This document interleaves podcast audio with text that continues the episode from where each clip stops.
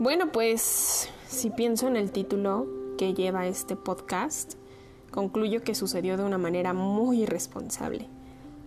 sucedió porque me confié, mm, me contagié porque no hice preguntas, me ganó el inconsciente y no le cuestioné nada al inconsciente. Eh, porque el lugar en donde lo contraje era seguro. y seguro que no era necesario pensar que no lo era.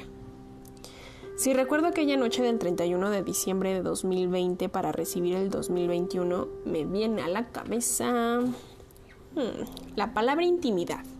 Fue una noche muy, muy íntima con mi familia. Tuvimos un acercamiento emocional y personal muy especial, incomparable, incomparable a años anteriores. No solo fueron risas y regalos, más bien yo creo que también fue adicional y que nunca habíamos puesto ese adicional en años anteriores. Fue entendimiento, palmaditas en el hombro y fueron oídos, porque, como lo digo y lo reitero, creo que por primera vez en muchos, muchos años y después de muchos, muchos años nuevos, eh, nos atrevimos a escucharnos y fue como de la nada y espontáneamente. Todo empezó como un juego y terminó siendo algo muy, muy bonito. Porque pienso que es difícil escuchar a cada integrante de una familia de más de cuatro miembros. A cada integrante. Lo hicimos y fue interesantísimo, no hombre. Salieron cosas súper, súper divertidas, súper, súper profundas. Tanto que la terapia terminó a las 4 de la madrugada del primero de enero de, del 2021 vaya que teníamos cosas que decirnos y pensándolo esto lo hicimos porque no pusimos música, no echamos relajo ni nada. Hicimos esto porque no debíamos echar tanto despapalle, creo que no debíamos de reunirnos, no estar tan cerca y bueno, eh, fue un momento muy especial y lo llevaré en mi corazón por muchos, muchos años, así como llevaré que aquí inició el gran COVID. Eh, llegó el domingo 3 de enero y para la noche yo me sentí gripienta, mormada y con el cuerpo pesado. Eh, bueno, no me enfrasqué como que en esos síntomas y pues me eché a la cama, me eché a dormir, ¿no? para cuando se hizo de madrugada, híjole, yo me sentía fatal. Tuve un dolor de cabeza intenso y diferente, la verdad si lo recuerdo, muy peculiar. Jamás me había dolido la cabeza de esa manera. Eh, no sé por qué, pero de alguna manera sentía que el cuerpo se me iba y describiéndolo así ya ahorita y pensando en aquella noche, creo que tuve hasta un, episodio de pánico, ansiedad, porque yo me sentía tal y como listaban los síntomas del COVID. Y pensar en eso pues me dio pendiente y pues no pude dormir y sentí lo que acabo de mencionar. En fin, me desperté y para el lunes 4 me reporté enferma al trabajo porque aparte de que había amanecido gripienta con tosecita y moquito, amanecí con la cabeza destrozada. Eh, para, lo, largo del día pues me tomé una pastilla, afortunadamente se me pasó el dolor de cabeza y también tomé un antiviral para los demás síntomas y pues la verdad sí, me sentí mucho mejor. Eh, me había dado cuenta que mi hermano también había amanecido gripiento y bueno, lo lógico era pensar que solo él y yo nos habíamos contagiado mutuamente porque esa noche pasamos la noche en el mismo cuarto. Eh, yo me presenté a trabajar el martes 5 de enero y todo bien, la verdad. Más allá de la gripa y de sentirme gripienta, pues nada, nada grave. Eh, solo que poco a poco iba perdiendo el olfato y el gusto, cosa que sí me había pasado con resfriados comunes anteriores. Y para ese día dije, ah, seguro mañana miércoles ya amanezco mejor. Y pues no, llegó el miércoles y el jueves y y mis sentidos estaban muertos, no, no degustaba absolutamente nada y mi olfato estaba morido, como si no existiera, ni un pedo olía y para que yo no huela uno de mis pedos, entonces sí había un pedo. Eh, la verdad es que ignoraba, ignoraba que esto podría ser un síntoma de COVID.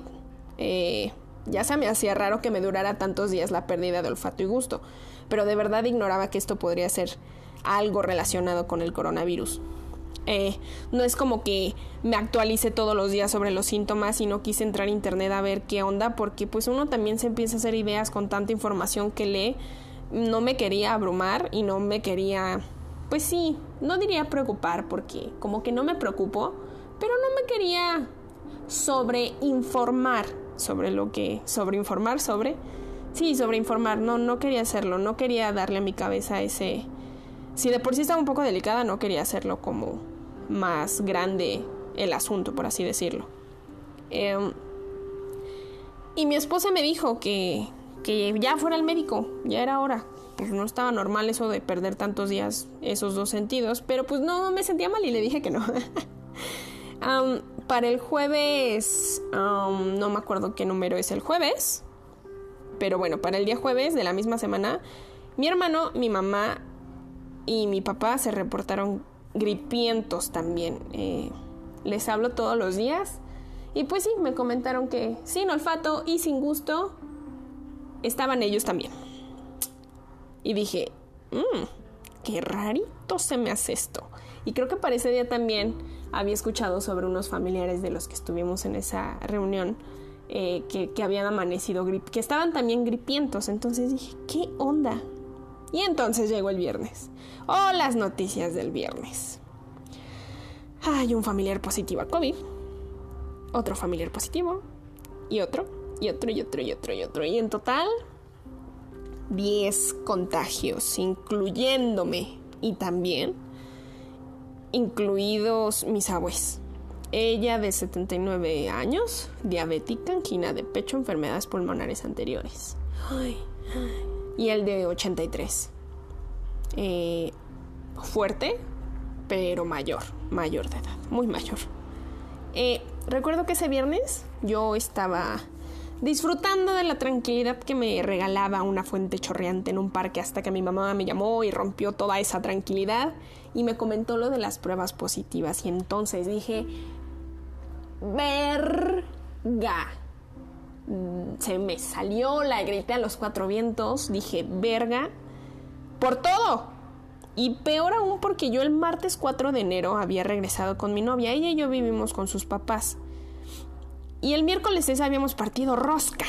Yo afortunadamente, y digo afortunadamente porque no pasó a más, yo llevaba cubrebocas ese día y no me acerqué a ellos y, mi sana distancia y todo. Obviamente yo para este entonces ya le había plantado unos be, ¿cómo se dice? Unos becerros a la esposa y, y fue ahí donde, eh, digo, en, ese momento de partir la rosca pues no piensas en eso. Pero pues ya después por eso dije, verga.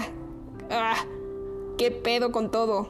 O sea, en fin, para no salirme como del esquema, es que si partimos rosca, yo me puse el cubreboca, no me acerqué y afortunadamente sirvió. Yo me hice la, la, la prueba el sábado 9 y pues sí, salió positivo. Mi amor se la hizo el martes 12, salió positivo y entonces la preocupación de saber que ellos no tuvieran, porque a pesar de que me, me alejé de ellos, pero los becerros se los di a ella y ella sí se acercaba un poquito, pues sí nos, alteró en, en, cierto momento. Pero bueno, afortunadamente ellos no salieron positivos, incluyendo a, mi sobrina, una nena de 5 años, todos negativos excepto ella y yo, y pues la verdad fue, fue un gran alivio. Cuando ella y yo ya supimos que éramos positivas, eh, he de decir que entró por un momento en pánico. Ella lo tomó con, con miedo. Y la verdad es que la entendí perfecto y le di su momento. Yo, si soy sincera, en ese pequeña, esa pequeña escena que tengo en mi cabeza yo me sentí la fuerte y eso y la fría, pero la realidad es que qué bueno que ella lo sacó así porque a mí me vino el pánico después. Como decía, sí, sí puedo ser fría y fuerte para ciertas situaciones, pero no era la fórmula más certera para aplicarla para esta situación. Y bueno, continuando con un poco de la historia, es que mi suegra tiene una casa grande en donde afortunadamente ella y yo nos pudimos aislar. Eh, y a pesar de que nos aislamos ella y yo, estábamos juntas pero separadas porque ni tocar, ni besar, absolutamente nada porque nos habían comentado que no sabían cómo era que iba a reaccionar el, virus con ella y conmigo. O sea, quiero pensar que es por la carga viral. No sé. Entonces mejor hicimos caso y separaditas nos veíamos más bonitas. Eh, transcurrieron los días y toda mi familia contagiada se reportó muy estable, mis abuelos también. Mi abue ahí tuvo una pequeña recaída el miércoles 13, según recuerdo, por lo de su diabetes. Eh, le recetaron eh, medicamento adicional para controlar esa parte y afortunadamente esa situación se estabilizó ese mismo día. Uf, y bueno, así empezó esta aventura. Una aventura que para mí, en lo personal, en Rebeca estuvo llena de inconscientes. Hoy que hago esto y me escucho y estoy out loud, me doy cuenta que guardaba muchas cosas en ese pequeño subconsciente y una de esas cosas era mi Edo. Como decía, a, a mi lo esposa le resultó en pánico recibir la noticia que éramos positivas por muchísimas cosas y entonces yo me quise hacerla fuerte pero pues no funcionó mucho porque pues porque al pasar los días me di cuenta que no debía ser tan tan fuerte que también me debería de permitir cierta vulnerabilidad. Recuerdo que el lunes 11 de enero me asusté en la noche porque mi oxigenación marcaba 77 y entré a leer qué pedo con eso y pues no pintaba muy bonito. Ya había escuchado que la oxigenación debía estar de 90 para arriba. Y me asusté. Entonces llamé al 911 con toda la calma y la conciencia del mundo. Eh, me atendieron muy bien, me dieron una muy buena orientación y sí, me dijeron tal cual. Usted es candidata para oxígeno, nos pondremos en contacto con usted a la mañana siguiente. Y bueno, no hombre, yo dormí con una angustia terrible, solo para percatarme al día siguiente que estaba usando mal el oxímetro. Y entonces paré un poco y dije, ay, no puede ser que le ceda tanto control a mi mente. Esa noche, esa gran noche, después de meditarlo los otros días, entendí a quienes han sufrido un ataque de ansiedad, porque fue mi compañera aquella noche. Inconscientemente sentí cómo se me iba la respiración, cómo se me iba el cuerpo, sentía que me hundía en la cama, sudé en frío, hasta creo que se me elevó el ritmo cardíaco. No, no, terrible, terrible. Eso no era COVID. Lo, lo confirmé a la mañana siguiente cuando usando correctamente el aparato marcaba bien, marcaba una oxigenación perfecta. Y también lo supe esa noche cuando no pasó a más ese ataque. Físicamente no pasó a más. Yo me veía ahí, hecha bolita en mis cobijas con todos estos eh, síntomas que acabo de mencionar, pero me veía ahí y no sentía dolor, sentía mucho miedo, quería como escapar de algo, me hundía, no sé, fue terrible. Y bueno, conscientemente, del otro lado de la moneda puede tomar un poquito de control y, y saber en conciencia que me había pasado eso. Y no fue una vez nada más, así pasé días. Los ataques no, no eran seguidos, eran como salteados, pero eran, estaban. Uno por la mañana, otro por la tarde de otro día. Y un día sí recuerdo que todo el día me sentí súper incómoda con mi existencia. Decía, ¿qué onda? ¿Por qué siento esto? Es como un vacío, como que, ah, como que te vas de ti. Es muy curioso. Hasta que lloré. Todo eso se me quitó hasta que lloré, lloré, lloré, lloré, lloré. Mil cosas. Todo el pánico que no me dio al principio lo solté porque no sabía que lo tenía agarrado, porque el subconsciente es cabrón. Y se guarda muchísimas cosas que justamente son inconscientes y no captas y, y al final te tiene que pasar algo para que te des cuenta. Y lloré, como digo, lloré, lloré, lloré, lloré toda la situación, lloré el principio, lloré el durante y lloré un posible futuro, lloré absolutamente todo. Lloré, lloré todas esas cosas que te pueden venir a la mente cuando tienes una enfermedad por la que han muerto literalmente millones de personas. Entonces me di cuenta que no debía de negar la muerte porque negarla me traía ansiedad. Dejé de negar y, acepté con todo el amor del mundo que quizá algo podría agravarse. Entonces me tuve que situar entre el, el, que estaba bien, en el que estaba mal y de pronto de la nada me ubiqué en el estoy aquí y ahora y me sentí muchísimo, muchísimo mejor. Platiqué horas conmigo, pero platiqué justamente así como hago los podcasts, a voz alta, porque es muy fácil caer en hablarnos mentalmente porque nuestra voz escucha nuestra mente. Pero no, esa no fue la herramienta más aceptable para ese momento porque se hace marañas la mente. Entonces me hablé en voz, voz muy alta y mejoré muchísimas cosas. Ay, perdón. Ay, y también cabe señalar que le dejé de temer al oxímetro. Me creé ahí como un pequeño trauma de ver que marcaba menos de lo que debía marcar y ya no quería tomarme la oxigenación. Entonces dije, no, a ver, te amarras las agujetas, tomas control de ti y te tomas la puta oxigenación, no importa que marque menos, porque si marca menos ya hay solución. No estés de puta miedosa. Ándale, Y pues sí, me la marqué y ya, todo, todo iba muy bien afortunadamente. La que iba mal era yo.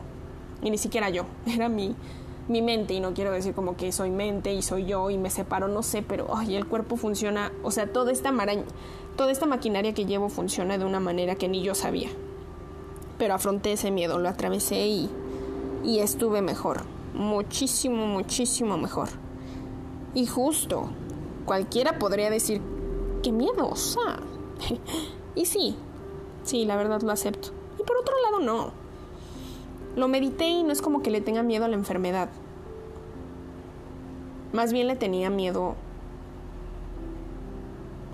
como a ciertos apegos que no sabía que todavía tenía.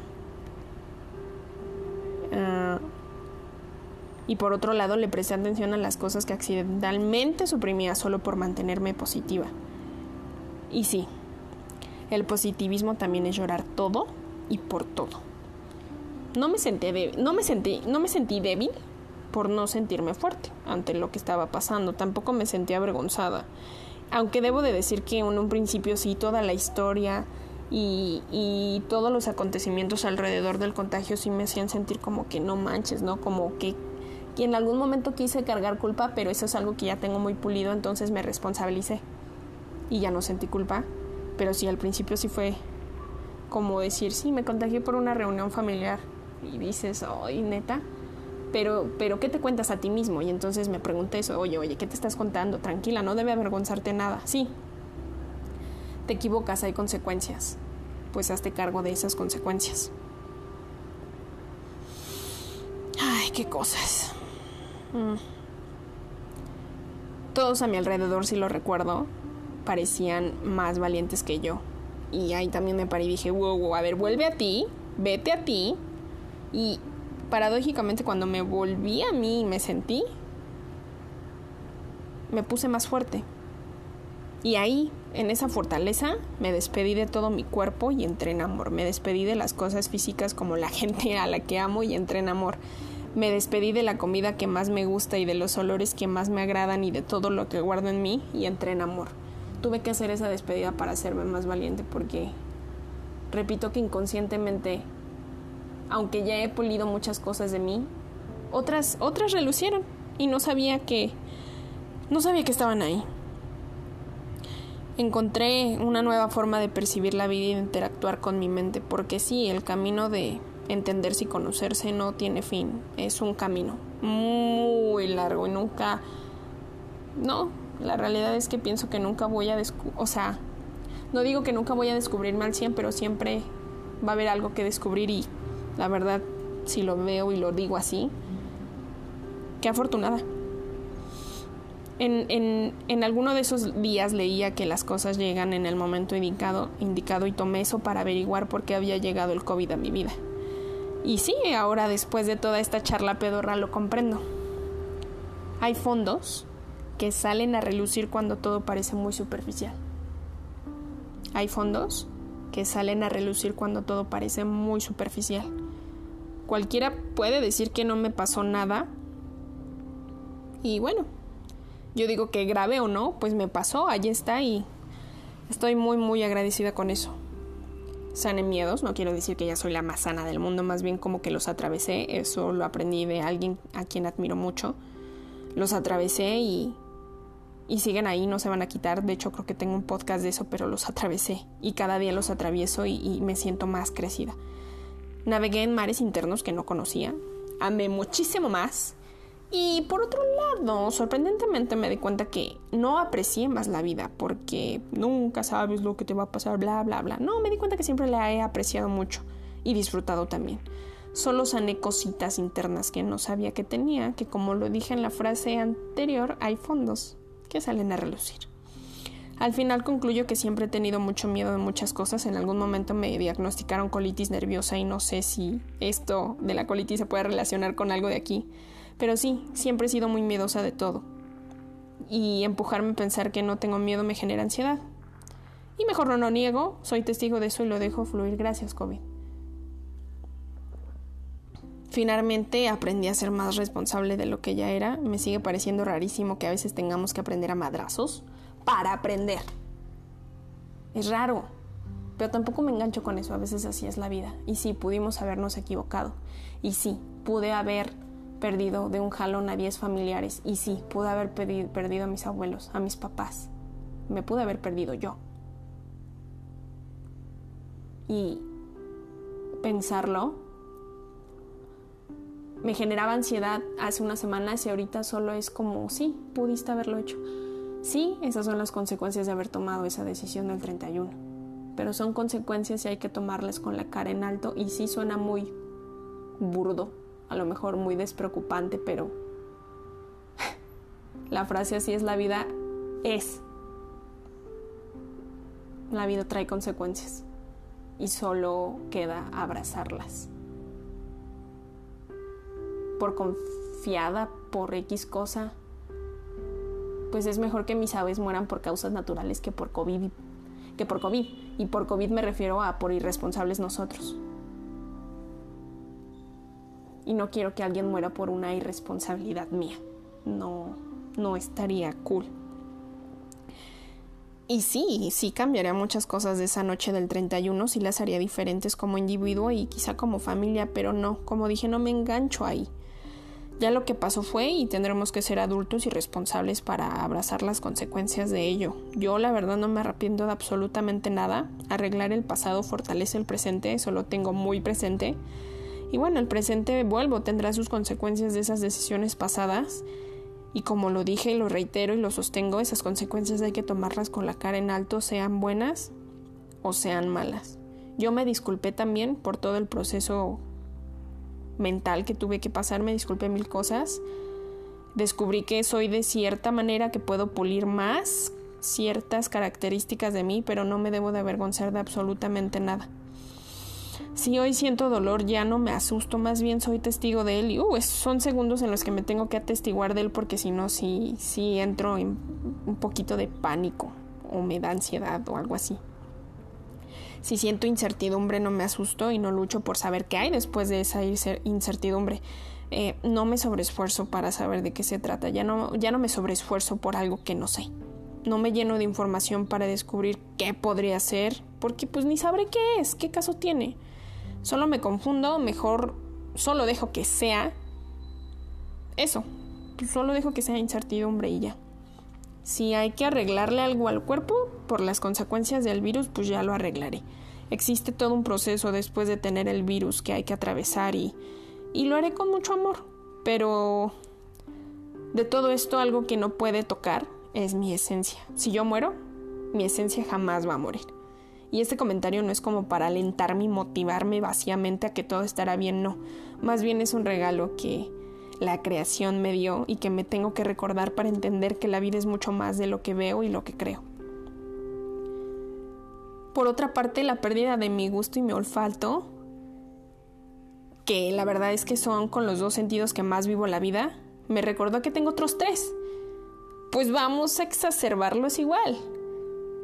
Sí, tuve que experimentar este virus para conocerme aún más para que entendiera, por ejemplo, que el azúcar en exceso tiene sus consecuencias. Y sí, si hoy no tuviera COVID, seguiría comiendo mucho azúcar para morirme antes de otras formas, ¿verdad? Y bueno, por fin decidí no comer y mejor alimentarme. Así que gracias COVID por empujarme a tu manera pedorrísima a recorrer lugares de mi mente que no conocía. Gracias por empujarme a verme físicamente más consciente por recordarme que este cuerpo que llevo no es mío y que cuidarlo traerá consecuencias más óptimas a largo plazo. Gracias por estar, COVID. darte la bienvenida, sabes que me da un poco de cosita, pero a conciencia bienvenido y no, no lo digo como reto, como para retarte, no, sino de verdad a conciencia, gracias, tendremos que aprender a vivir juntos. Ya hicimos ejercicio, por ejemplo, y nos sentimos bien porque me dejaste ver que aunque una gran parte de mi, vida se la he dedicado al ejercicio, no lo estaba sintiendo. Los ejercicios por ti ahora son más lentos y esa lentitud me ha permitido sentir cada fibra, cada músculo de este cuerpazo que me cargo cuando lo ejercito. Gracias. Gracias, gracias, gracias, gracias, gracias. Neta, COVID, gracias. Eh, no soy víctima de la ansiedad. Decido que me sirve para descubrir los lados más oscuros e íntimos de mí, aceptarlos y usarlos a mi favor. Decido que está porque me ayuda a descubrir procesos que ni idea tenía que yo podía atravesar. No soy víctima del COVID tampoco, decido que llegó para hacerme más chingona, para decirme que no hay nada que temer, que la vida es un riesgo pero vale la pena vivirla, con sus blancos y sus negros, que en cuestión vida sí, hay cosas que te matan y mantienen vivo, pero nada es seguro. Lo más seguro es tu esencia y nada más. Cuento esto porque, como siempre es una charla, es just a charla. Quizá algo bueno alguien pueda tomar de esto. Y este comentario me recuerda a la vez que me estaba orientando para lanzar este podcast. Y entonces entré a YouTube a ver videos y uno de ellos decía, si vas a lanzar un podcast para platicar tus mierdas, no lo lances. Y yo dije, ¿qué? No, pues yo pienso todo lo contrario. Estas herramientas como un podcast, un canal de YouTube o un perfil de Instagram deberían servir para atrever, para empujar a las personas a sacar sus mierdas y que esas personas amen sus mierdas y así se puedan sentir mejor con ellos mismos. Obviamente siempre y cuando la mierda no sea para otra gente. así decidí usar este espacio porque me tenía que contar esto. Contándomelo me siento crecida, me siento perdonada, me siento satisfecha y me siento más responsable y tranquila y sé que todos las cagamos y cuando la cagamos hay consecuencias y esas consecuencias, sean buenas o malas, hay que tomarlas de la rienda. Y sí, no quiero mencionar que fuimos afortunados porque entonces habríamos sido desafortunados si alguien se hubiera muerto. Es que ya no veo la vida así, me cuesta decir esa frase. Pero independientemente de todo lo que sucede, estoy muy agradecida y, solo me quedo con eso. Estoy muy agradecida. Creo que somos muy agradecidos y yo en lo personal demasiado con la vida, demasiado. No por las cosas buenas o malas, solo porque estoy verdaderamente agradecida. No voy a decir, miren, me pasó esto, no lo hagan porque las consecuencias, no, no. Porque esto que acabo de contar aquí es mi lección, es mi aprendizaje, es de Rebeca. Y no me voy a atrever a usar mi experiencia para decirle a alguien más qué hacer y qué no. Y ni a nivel familia, si acaso decidimos hacerlo conjuntamente mejor. Para la próxima, pues qué padre. Pero primero decido que yo ya lo voy a hacer mejor, me cuidaré a mí. Porque en el fondo vibro que si me cuido yo, cuido a alguien más.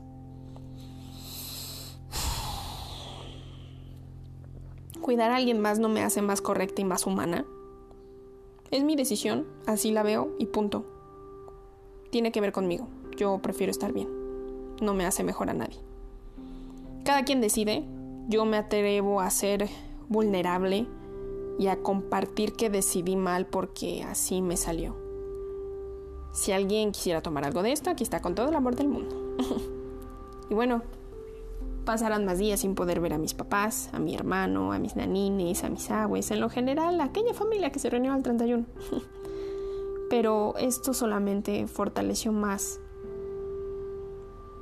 lo que somos en conjunto. Mm.